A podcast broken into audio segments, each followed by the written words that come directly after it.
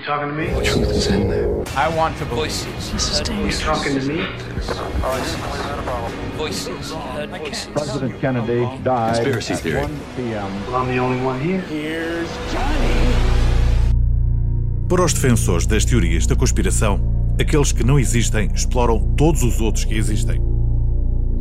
O cidadão comum terá então que optar por um dos lados da equação, o que leva a que muita gente escolha o campo neutro, algo que não seja nem carne nem peixe, antes pelo contrário. Para esta gente, quase todas as pessoas que deixaram de existir, sem no entanto morrer, fizeram-no por meio de grande sacrifício e trabalho árduo. Por estas razões, é também extraordinariamente difícil voltar a existir depois de desaparecer. Vem tudo isto a propósito de This Is It, que foi o nome dado à última turnê mundial de Michael Jackson e que quase parecia uma premonição. It não se chegou a concretizar, pois a 25 de junho de 2009, o mundo da música ficava a saber que o rei da pop não voltaria a pisar os palcos. And CBS News are reporting that Michael Jackson, 50 years old, the king of pop, has died. Uh, O alarme foi dado para o centro de emergência médica cerca das 12h21 Paramedic 33, what is your address of emergency? e os paramédicos, quando chegaram à residência de Michael, já o encontraram sem vida. A notícia da morte de Jackson desencadeou uma onda de pesar um pouco por todo o mundo e as circunstâncias e principalmente o momento da sua morte foram imediatamente comparados aos de Elvis Presley.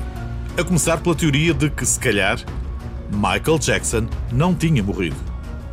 As investigações que se seguiram ao anúncio da sua morte foram unânimes na apreciação dos resultados forenses. Michael tinha ingerido doses elevadas de substâncias químicas, nomeadamente Propofol, um poderoso anestésico administrado por via intravenosa em hospitais para induzir e manter a anestesia durante as cirurgias. A sua excentricidade, a par do inegável talento, fizeram de Michael Jackson um dos nomes mais singulares da cultura popular e, naturalmente, o anúncio da sua morte motivou as teorias mais inacreditáveis.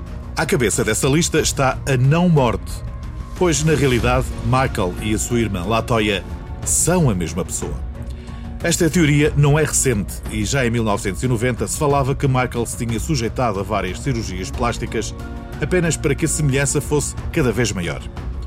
Como Michael não tinha o dom da ubiquidade, pelo menos que se saiba, o cantor teve que acabar com um dos personagens.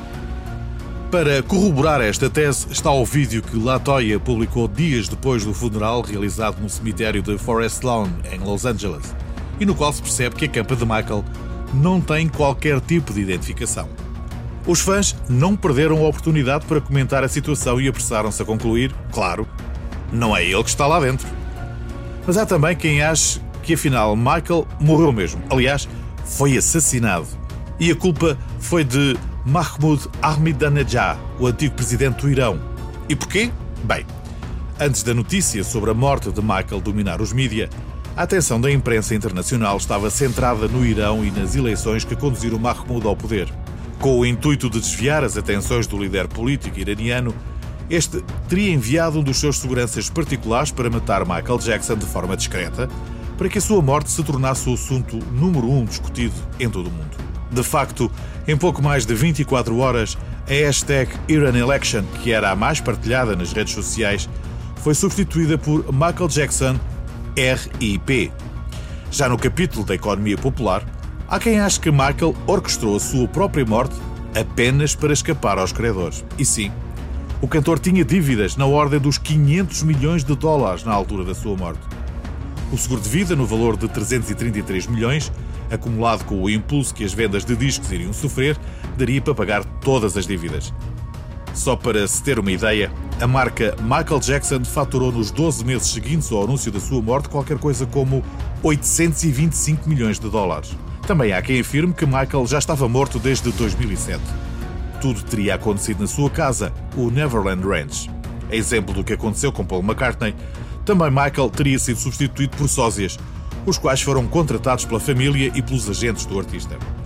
Esta tese é sustentada por um episódio que foi muito comentado no dia da conferência de imprensa que anunciou a derradeira turnê mundial de Michael, a This Is It. No final, Michael ensaiou um moonwalk muito atabalhoado, facto que deixou os presentes algo surpreendidos e que levou os fãs a concluírem que não se tratava de facto do cantor. Um ano mais tarde, em 2010, Teddy Riley, um dos produtores que trabalhou com o músico no álbum Dangerous, afirmou em diversas entrevistas que Michael ainda estava vivo. Mas Fonzarelli de Don foi ainda mais longe. O músico norte-americano garante que descobriu a verdade. Ao ouvir The Great Forever, um tema que Janet Jackson gravou em 2015, seis anos depois da morte do irmão, The Don encontrou mais do que simples semelhanças na voz de Janet.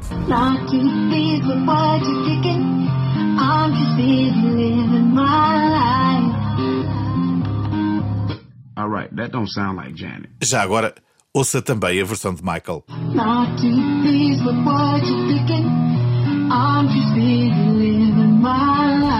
Who that sound like?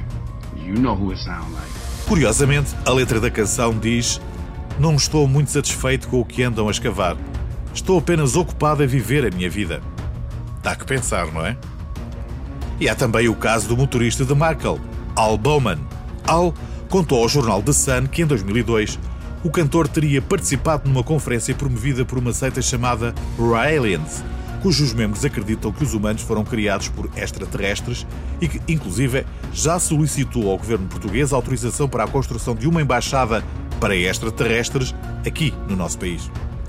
Bom, foi nessa altura que Michael teria revelado ao motorista que desejava ser clonado e que o seu corpo deveria ser congelado logo após a sua morte, para mais tarde ser reanimado.